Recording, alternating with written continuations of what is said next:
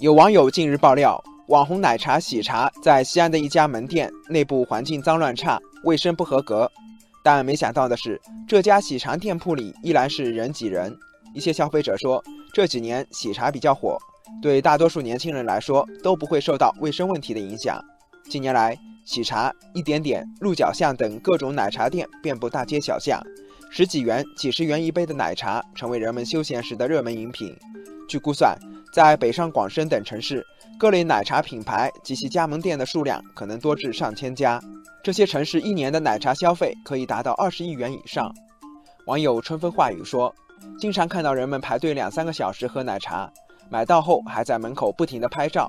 很好奇，大家为什么对一杯奶茶这么着迷？为什么呢？”网友逍遥游说：“奶茶的走红与人们消费观念转变很有关系。现在人们对生活质量要求越来越高。”吃不仅为了吃饱，还要吃出新鲜，吃出感觉。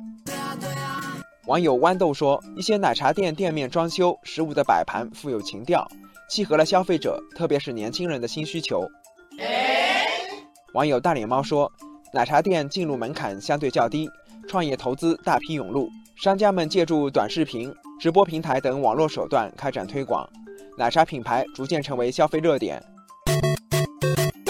网友一米阳光说：“和装修精良的连锁餐饮店分头盖过路边小吃摊一样，奶茶市场发展的背后是中国的消费升级。创意十足的奶茶满足了人们的新需求，但食品安全等问题也反映出行业的短板。”网友燕南飞说：“奶茶行业的网红风刮得很猛，但往往是来去一阵风，没有实现长红，根本原因就是品质把控不牢。”网友三叶草说。有的网红店没有守住保障舌尖安全的底线，成为众矢之的；有的是无证上岗，被取消了经营资格，追求短期效应，缺少连贯的发展思路，是他们的通病。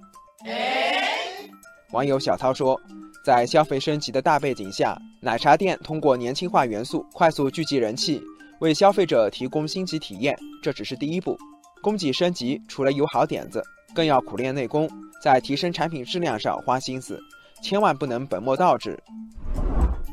网友灿烂星空说：“消费升级不是一时的噱头，更不是简单的概念，而是一种持之以恒的品质需求、创新需求。